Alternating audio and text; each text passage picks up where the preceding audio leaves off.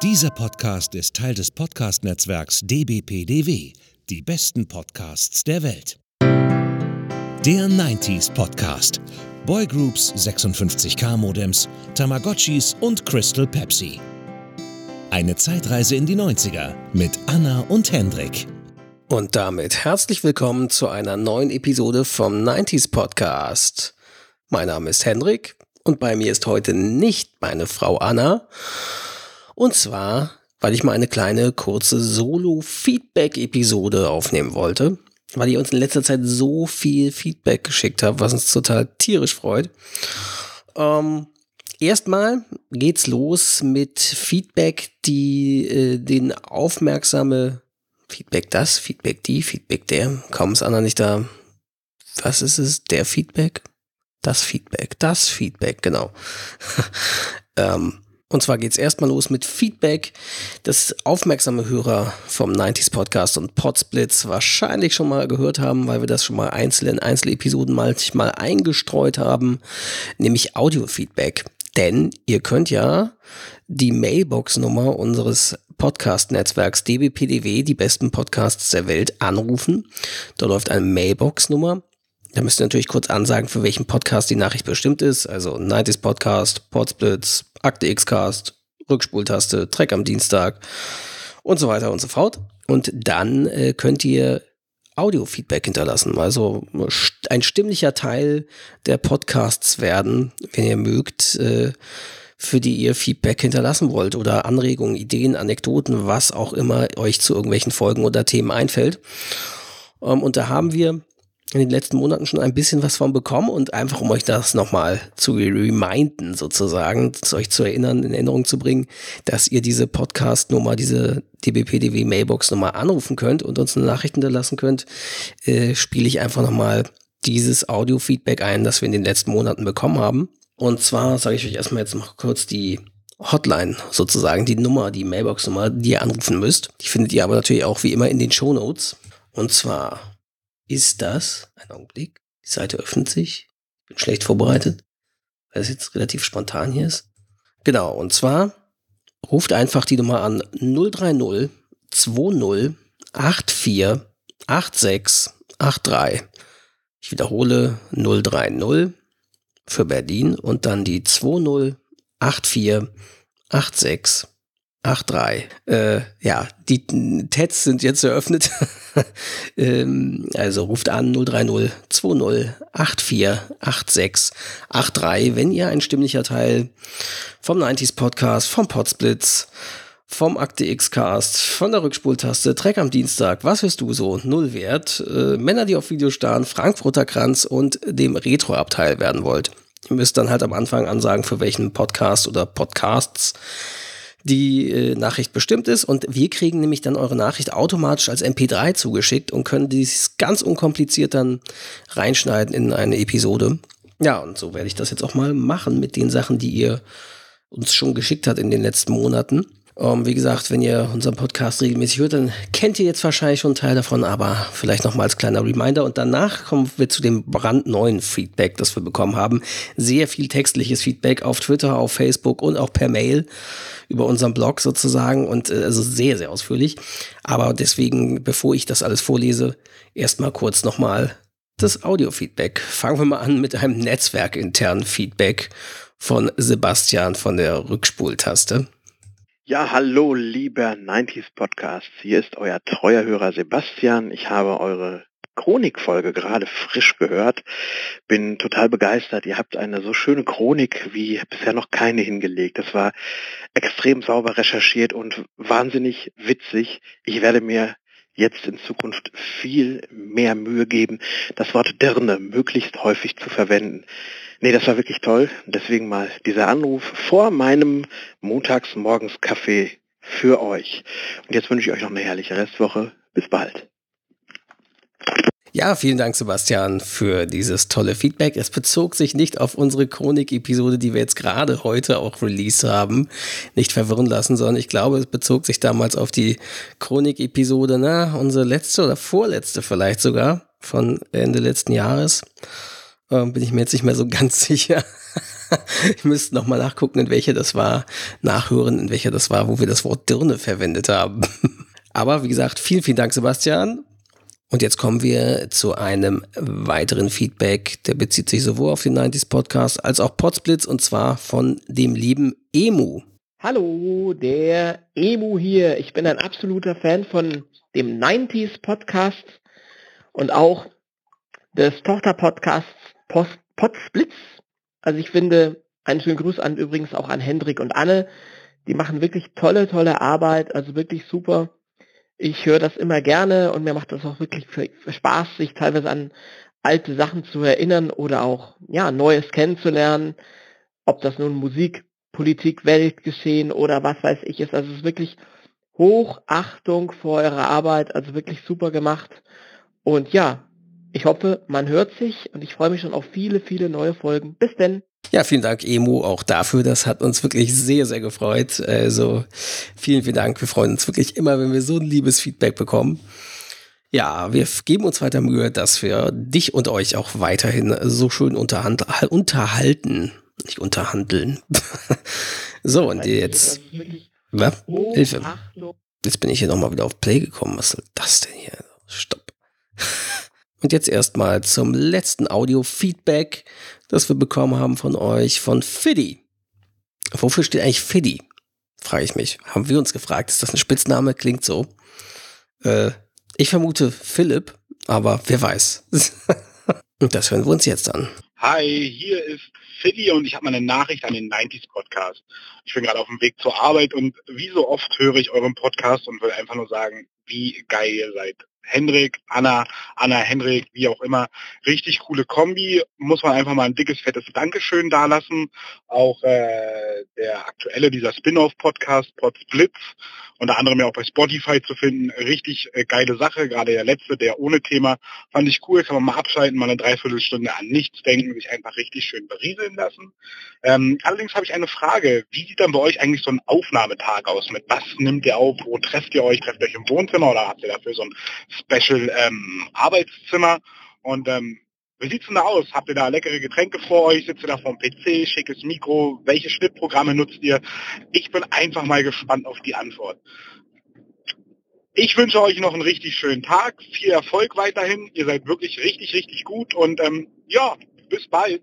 Ja, vielen, vielen Dank, Freddy, auch dafür. Ähm, wir hatten das, glaube ich, auch schon mal damals beantwortet. Ähm, also bei den normalen generell Folgen sitzen wir hier im Arbeitszimmer sozusagen in unserem kleinen Home-Studio am PC. Dort haben wir das Rode Podcaster-Mikrofon und äh, als Aufnahme- und Schnittprogramm verwenden wir Ultraschall 3.1. Ultraschall ist so ein Aufsatz äh, für ein anderes Programm namens Reaper. Und das muss man separat erwerben. Also beziehungsweise Ultraschall, ich glaube, war Ultraschall gratis und Reaper musste man eine Lizenz zahlen oder umgekehrt. Jedenfalls ist schon ein bisschen was her.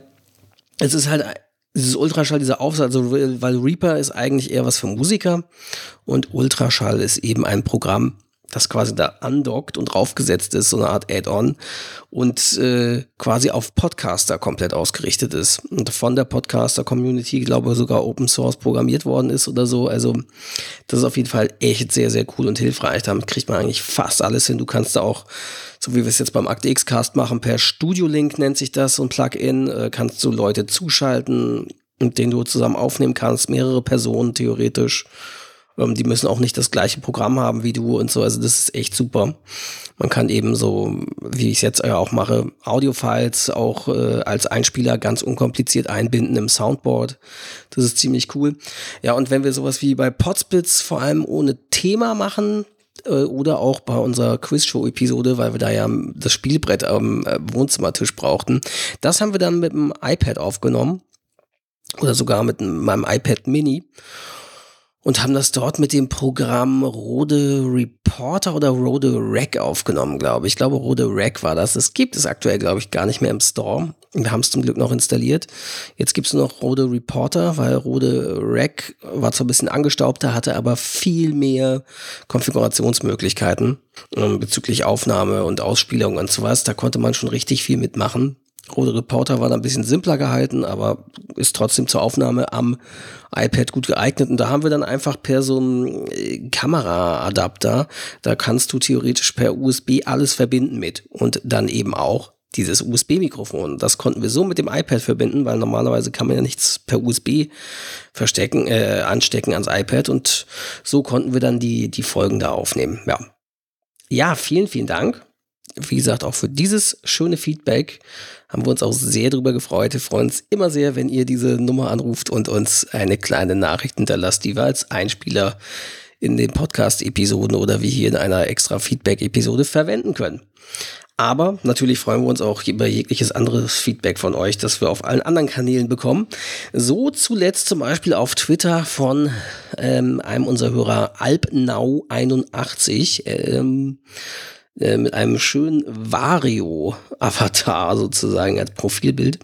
Der schrieb uns, also, habe heute das Projekt 90s Podcast begonnen. Aktuell dritte Folge. Muss aber jetzt loswerden, dass mich Folge 2 emotional aus der Bahn geworfen hat. Weiß gar nicht warum, aber von Freude bis Trauer waren alle Gefühle dabei. Hattet ihr das beim Aufzeichnen auch? Danke für die schönen Stunden Unterhaltung. Weiter so.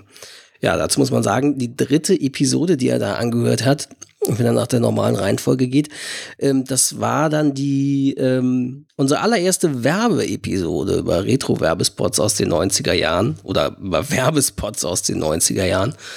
Ähm, ja, und das geht uns eigentlich ganz genauso. Deswegen machen wir diese Art von Episoden so gerne, weil wenn man sich an alte ja, äh, Werbung erinnert, dann hast du natürlich da klar Freude bei, wenn was sehr lustiges, sehr skurrile Spots dabei sind, über die man sich heute fremdschämen würde.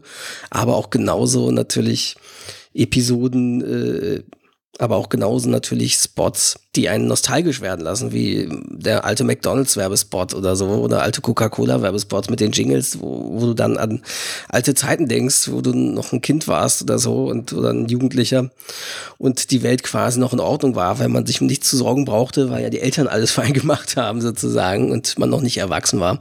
Und da fühlt man sich natürlich so ein bisschen zurückversetzt deswegen bei solchen alten Spots und deswegen machen wir diese Werbespot-Episoden beide auch sehr, sehr gerne weil ja, sie eben so ein schöner Mix aus Nostalgie, nostalgischen Gefühlen und auch äh, lustigen Sachen, skurrilen Dingen sind und so und auch immer gut was über die jeweilige Zeit, das jeweilige Jahr sagen. Also weil manche Spots haben wir auch schon ganz später im Verlauf gemerkt, wurden plötzlich selbst für Kinder und Jugendliche ziemlich sexistisch gestylt und so. Also ja, das deswegen wir mögen diese Werbeepisoden auch wirklich sehr und das bringt uns immer auch sehr viel Spaß und ja, lässt uns eben genauso äh, sehr nostalgisch werden und nostalgische, wehmütige Gefühle hervorkommen. Und wenn wir das beim Anhören quasi bei euch reproduzieren können mit solchen Episoden, dann haben wir ja quasi alles richtig gemacht.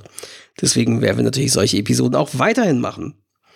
So, dann haben wir Feedback bekommen auf Facebook, über unsere Facebook-Seite eine Nachricht und zwar, muss ich jetzt mal kurz hier Facebook reingehen. Facebook-Seitenmanager. Da. Und zwar von Stefan Zils oder Ziels. Ich hoffe, ich spreche das jetzt richtig aus. Ähm, der schrieb uns äh, vor kurzem Hallo und willkommen zu meinem Feedback. Mein Name ist Stefan, Jahrgang 81 oder so ähnlich halt. Vor einer Weile bin ich durch eine Erwähnung in einem anderen Podcast auf euren Podcast gestoßen und habe ihn weggesuchtet. Dazu kurz Einwurf von mir. Würde mich natürlich interessieren, in welchem Podcast wieder erwähnt wurden. War das bei vielleicht bei der Rückspultaste oder so? Ähm, würde natürlich naheliegen, aber es wäre natürlich nochmal interessant, falls du uns das nochmal schreiben magst. Wäre auf jeden Fall interessant. Ähm, ja, wie gesagt, er schreibt, vor einer Weile bin ich durch eine Erwähnung in eurem anderen Podcast auf eurem Podcast gestoßen, habe ihn weggesuchtet. Am liebsten hätte vielfach Instant Feedback. Bäh. Am liebsten hätte ich vielfach Instant Feedback gegeben, aber letztlich bin ich jetzt durch und nun meine Nachricht an euch. Ich finde euch super, ein bisschen flapsig, politisch auch nicht so überkorrekt und geglättet, wie man es inzwischen vielfach nur noch erlebt. Sowohl die Themenauswahl als auch die Herangehensweise gefällt mir. So, aber nun zum Inhalt.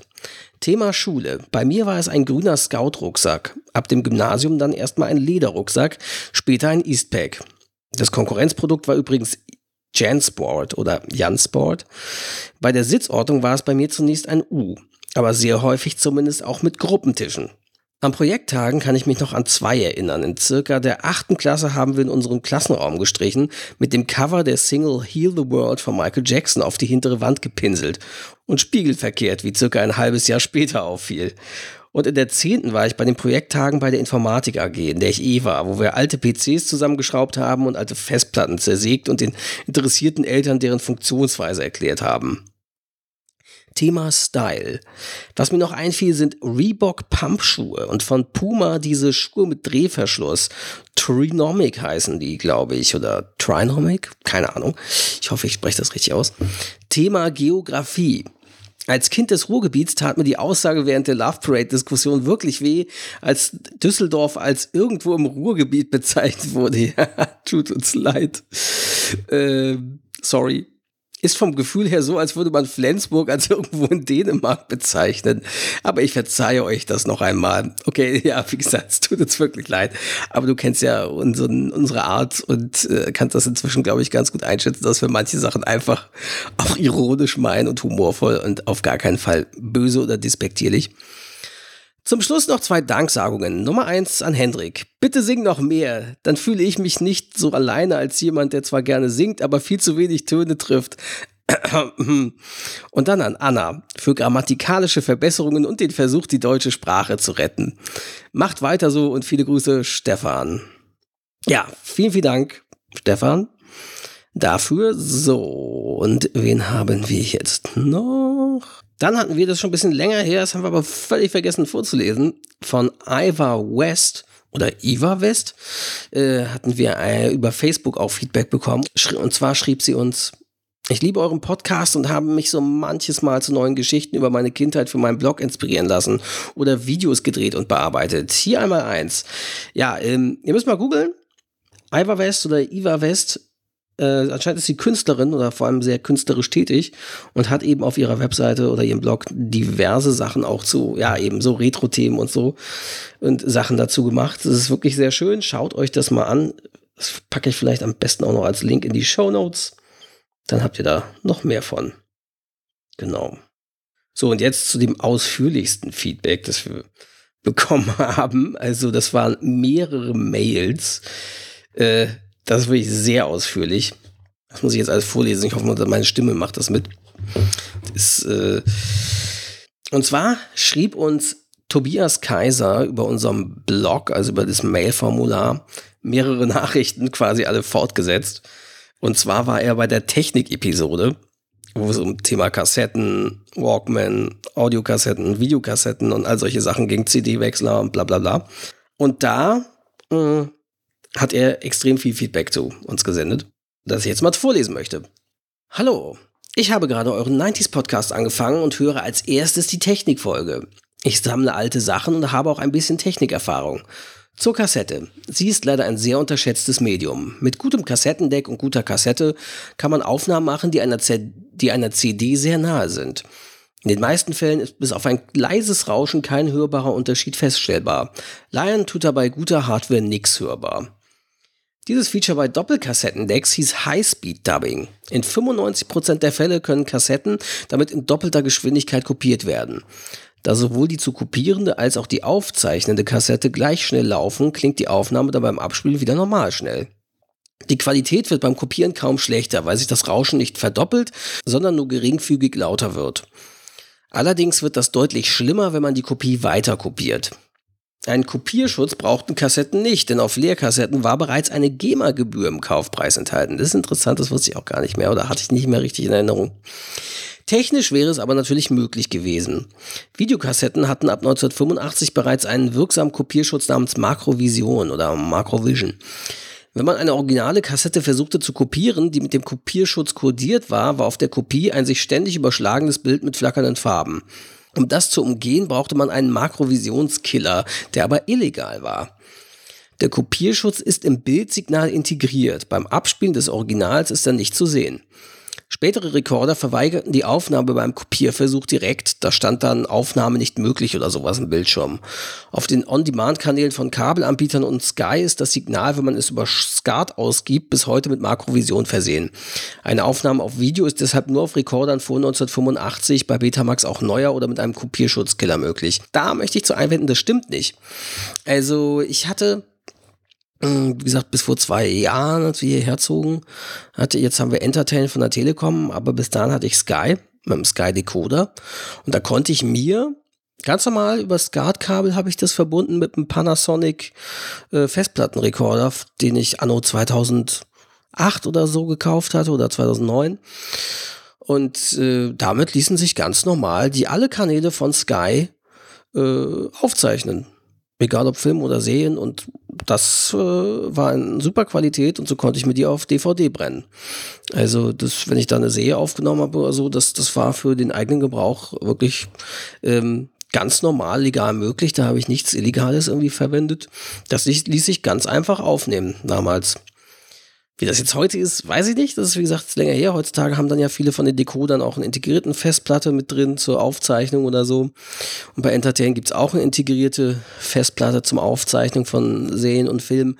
Aber die kann man dann halt nicht mehr überspielen auf einen normalen Festplattenrekorder, weil die ja irgendwie ein eigenes technisches Format haben und man kann die auch nicht eben, ja, eben nicht auf DVD brennen oder so. Aber mit dem damals mit dem Panasonic Festplattenrekorder und ich hatte zwei in der, also einen von 2004 und später dann eben den von den neueren von 2008 oder 2009 und mit beiden funktionierte es völlig reibungslos über SCART-Anschluss äh, mit erst Premiere-Decoder und dann mit Sky-Decoder das Ganze ganz normal aufzunehmen. Das kurze Einwurf äh, von mir an dich, Tobias, oder auch an euch. Wie gesagt, das war ohne Kopierschutzkiller möglich. Weiter geht's im Text. Äh, Videorekorder hatten bereits ab 1984 HiFi-Ton, der mit auf der Bildspur moduliert wurde. Damit erreicht eine HiFi oder Hi-Fi VHS-Rekorder 4 bzw. 6 Kopf eine Tonqualität, die von den technischen Daten her beinahe der CD entspricht. Bei Geräten mit Longplay konnte man so bis zu 10 Stunden am Stück Audio in hervorragender Qualität aufnehmen. Deshalb war es üblich, Videorekorder in die HiFi-Anlage zu integrieren. Mit so einem HiFi VHS kann man, äh, ging so früher sogar frühes Dolby Surround bis Pro Logic 2. VHS-Rekorder bis Mitte der 90er haben auch normalerweise auch die Maße von HiFi-Bausteinen 39 oder 43 Zentimeter Breite. Zurück zur Kassette. Die automatische Wendefunktion heißt Auto Reverse und beide der von dir genannten Walkman-Modelle haben dieses Feature. Die sind Full Logic gesteuert, also mit Mikroprozessor und Tipptasten und sogar fernbedienbar. Geräte in dieser Preisklasse haben auch Pausensuchlauf. Wenn zwischen den Titeln mehr als drei Sekunden Pause sind, erkennt der Walkman das und hält an. So kann man Titel überspringen, das geht aber nur, wenn im Lied keine zusätzlichen Pausen sind. Einige Geräte können auch Repeat oder sogar Random. Und es gibt auch Geräte, die mehr als ein Lied vor- oder zurückspringen können, beziehungsweise programmierbar wie ein CD-Player sind. Für gewöhnlich haben diese Geräte dann auch eine Blank Skip Funktion. Wenn einige Sekunden Stille auf dem Band sind und zum Ende der Kassette noch ein Stück frei ist, spult das Gerät automatisch auf die andere Seite und hält dort beim ersten Track wieder an. Ja, an sowas kann ich mich tatsächlich auch noch dunkel erinnern von damals irgendwie als Kind mit dem Walkman. Aber wenn man halt einschläft, dann beim Hören von irgendeiner Hörspielkassette nützt einem das auch nichts, wenn das er dann automatisch irgendwie die Seite wechselt oder zurückspult, weil man den Anfang, äh, das Ende eh wieder verpasst hat von einer Folge, weil man immer oft bei der äh, zur gleichen Zeit eingeschlafen ist. Bei den drei Fragezeichen oder Timot Struppi oder Perry Clifton oder was ich alles so gehört habe an Hörspielkassetten. Oder Benjamin Blümchen oder so. In den 80ern gab es sogenannte Kassettenwechsler als Bausteine. Auf einer Seite war ein Magazin wie ein, auf einer Seite war ein Magazin wie bei einem CD-Wechsler, nur dass da Kassetten reinkamen. Auf der anderen Seite war ein Aufnahmedeck. Man konnte dann den Wechslerpart auf Titelreihenfolgen unterschiedlicher Kassetten und Seiten programmieren und das dann auf eine Kassette in Aufnahmedeck in doppelter Geschwindigkeit kopieren. Natürlich wartete die aufzunehmende Kassette immer auf den Wechsler, wenn er die Kassette wechselte oder ein Lied suchte. Auto Reverse funktioniert relativ einfach und gab es bei hochwertigen Tonbandträgern schon, äh, Tonbandgeräten schon in den 50er Jahren. In den 70ern wurde es dann für Kassette umgesetzt. Auf einer Kassette sind vier Spuren, zwei für die A-Seite und zwei für die B-Seite. Ein normaler Tonkopf hat zwei Spuren, weil die Kassette ja von Hand gedreht wird. Ein Auto-Reverse-Knopf in einem Walkman hat meist vier Spuren. Wenn die Kassette am Ende einer Seite ist, schaltet das Gerät in die andere Richtung und die Spuren für die jeweilige Seite werden ebenfalls passend umgeschaltet. Laufwerk mit Aufnahmefunktion ist normalerweise eine Zweispurkopf auf einem Drehsockel montiert, der je nach Laufrichtung gedreht wird und dann entweder Vor- oder Rückseite abtastet. Es gibt aber nur ein oder zwei Walkmans, die ebenfalls einen Drehkopf hatten. Das Problem mit dem Bandsalat kann bei Kindern und jungen Leuten entweder auftreten, weil sie billige Geräte und oder billige Kassetten haben oder weil die Wickel nicht vernünftig aufgerollt sind. Wenn man zum Beispiel immer nur zwei Lieder hört und eins auf der A und das andere auf der B-Seite, wickeln sich die Wickel, das Gebilde mit dem Band, ungleichmäßig auf und werden gegen das Gehäuse gedrückt, denn je nach Laufrichtung wickelt sich das Band eher links oder eher rechts auf den Wickelkern. Das Plastikteil mit den Zacken, wo der Bandwickel drauf ist. Es kann auch passieren, dass, wenn die Kassette nicht in der Hülle, sondern lose auf dem Boden des Schulranzens liegt, sich der Wickel lockert und dann Bandschlaufen in der Kassette entstehen, die sich beim Abspielen so ungünstig aufwickeln, dass es zu einer Fehlfunktion des Gerätes kommt. Wenn man Kassetten nur zum Abspielen aus ihrer Hülle nimmt und sie vernünftig Seite für Seite abspielt, passiert sowas aber nicht, auch nicht bei Auto-Reverse-Geräten. Zur Aufnahmequalität. Grundlegend gibt es vier Bandtypen. Typ 1 kam bereits 1963 zur Einführung der Kassette. Ferroxidbeschichtung wurde bereits in den 70er Jahren so weiterentwickelt, dass auch damit HiFi-Aufnahmen möglich waren. Typ 2 Chromdioxid kam Anfang der 70er, als Typ 1 noch nicht HiFi-tauglich war und hat die Qualität damals maßgeblich gesteigert. Weil BASF Lizenzgebühren dafür wollte, stellten nur deutsche Fabrikate Chromdioxidband her. Die Japaner anfangs auch, entwickelten dann aber schnell eigene Chromersätze, die das Echtchrom mit all seinen Nachteilen nach einiger Zeit überholten. Typ 3 Ferrochrom 1973 von Sony eingeführt. Eine Mischung aus beidem, um die Vorteile beider Typen auszunutzen. Ferro ist unempfindlich gegen Bässe und hohe Pegel. Chrom verzerrt schnell im Bass, hat dafür aber brillantere Höhen und ist rauschärmer. Hat sich aber nicht durchgeschätzt, äh, hat sich aber nicht durchgesetzt und verschwand Mitte der 80er komplett vom Markt. Typ 4 Reineisenband bzw. Metal Tapes, das hochwertigste und teuerste Bandmaterial, kam Ende der 70er. Das Problem ist, dass man für jeden Bandtyp auch eine Möglichkeit haben muss, ihn zu bespielen. Viele Billigkassettenrekorder konnten bis zum Ende nur Typ 1. Hinzu kam, dass jeder Hersteller seine eigene Suppe kochte und es Unmengen von Kassettensorten pro Typ gab. Die Rekorder waren aber auf einen Standardwert im Gerät pro Typ eingestellt. Die meisten waren im Irrglauben, dass auch ein billiger Rekorder auf teuren Kassetten, und die gab es bis 30 Mark und mehr mit Keramikgehäuse und Alucase oder Metallrand und Blattgold, bessere Aufnahmen machen würde. In Wirklichkeit war es aber so, dass man mit einfachen Rekordern am besten auf Standardbändern aufnimmt, die am nächsten an der Norm sind. Die Abweichungen von der Norm lassen sich mit besseren Rekordern ausgleichen, bei dem man die Parameter der magnetischen Eigenschaften auf die verwendete Kassette aufnahmetechnisch anpassen kann. Das passiert entweder mit einer Kalibrierungshilfe per Regler oder einem Einmesscomputer. Die Formen dieser Einmesssysteme haben wirklich irre Formen und auch preistechnisch gab es da keine Grenzen. Es gab Kassettendecks zum Preis eines Kleinwagens. Bessere Decks hatten drei anstatt zwei Knöpfe. Zwei Knöpfe gleich Löschkopf plus kombinierte Aufnahme-Wiedergabekopf, also entweder oder. Drei Köpfe gleich Löschkopf plus Aufnahme. Dann schrieb er noch eine weitere Nachricht, noch einen Nachklapp, weil wir ihm geantwortet hatten. Ähm, Übrigens, was ich noch vergessen habe, diese Aussparungen auf der Oberseite der Kassette, die du überklebt hast, um sie zu löschen, haben noch andere Funktionen. Es gibt sie nämlich in unterschiedlichen Formen. Damit ein Kassettendeck automatisch zwischen den unterschiedlichen Bandtypen unterscheiden kann, hat Typ 1 quadratische, Typ 2 längliche Aussparungen und Typ 4 zusätzliche zwei Aussparungen mehr in der Mitte. Bei eingelegter Kassette sind im Gerät mehrere Hebel an, dieser Stellen, an diesen Stellen positioniert, die dann je nach Kodierung der Kassette den richtigen Bandtyp auswählen. Und so ist es auch mit der Aufnahmefunktion. Bei Leerkassetten sind dort dünne Plastiknippel angebracht, die man leicht ausbrechen, rausbrechen, die man leicht rausbrechen kann, Löschlaschen, um sie nach dem Bespielen gegen versehentliches Löschen zu schützen. Bei vorbespielten Kassetten fehlten die Nippel. Auch an der Stelle ist ein Hebel und wenn die Lasche rausgebrochen ist, wird die Aufnahme blockiert. Einfach, aber genial. Warum da jeweils zwei dieser Aussparungen sind, ist klar. Beim Wenden der Kassette müssen die Hebler ebenfalls ihre Funktion erfüllen. Außerdem können sie, können so A- und B-Seite getrennt geschützt werden. Zum Beispiel, wenn eine Seite schon bespielt ist, die andere aber noch nicht. Wichtig, beim Überkleben muss man immer darauf achten, dass man die verlängerte Typ 2 Aussparung nicht mit überklebt, sonst erkennt das Deck sie als Typ 1 und löscht und bespielt sie nicht richtig. Bis Mitte der 80er hatten viele Decks manuelle Tasten für den Bandtypen. Wenn man da vergaß, den richtigen Bandtypen einzustellen, wurde die Aufnahme halt nicht besonders gut. Viele Rekorder haben auch Bänder geknickt und gefressen, weil sie einfach nie gereinigt wurden. Das Band wird ja neben dem Tonknopf Das Band wird ja neben dem Tonkopf von einer Schwungmasse Kapstan gezogen. Dagegen drückt eine Gummirolle. Dazwischen läuft das Band durch, um eine konstante Geschwindigkeit zu halten. Würde es nur über die Spulenkerne gezogen, würde sich ständig die Geschwindigkeit ändern, weil die Wickler ja permanent ihre Größe ändern. Bei Auto Reverse gibt es zwei dieser Mechanismen für beide Richtungen. Ist das Gummi verdreckt, zieht es nicht mehr richtig und das Band kann durchrutschen und verknicken. Bei gealterten Geräten müssen diese sogenannten Andruckrollen getauscht werden, weil sie im Alter eine Krümmung bekommen haben und dann nicht mehr sicher funktionieren. So, nun wisst ihr alles über Kassetten. Danke, Tobi. Aber es kam noch eine weitere Nachricht von ihm. Und zwar schrieb er dann als letztes noch einen kleinen Nachklapp hinterher. Ach so, aus Sammlersicht noch ganz interessant. Nicht nur die Geräte hatten teilweise tolle Designs, sondern auch die Kassetten.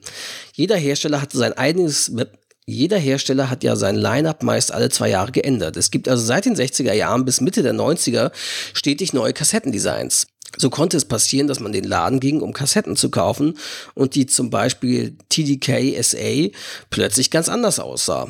Außerdem konnte es passieren, dass Hersteller wie BASF die Produktion nicht allein bewältigen konnten und sie dann an andere Hersteller abgaben, wodurch dann nochmal komische Crossovers entstanden. BASF-Label, PDM Magnetics Gehäuse oder sowas.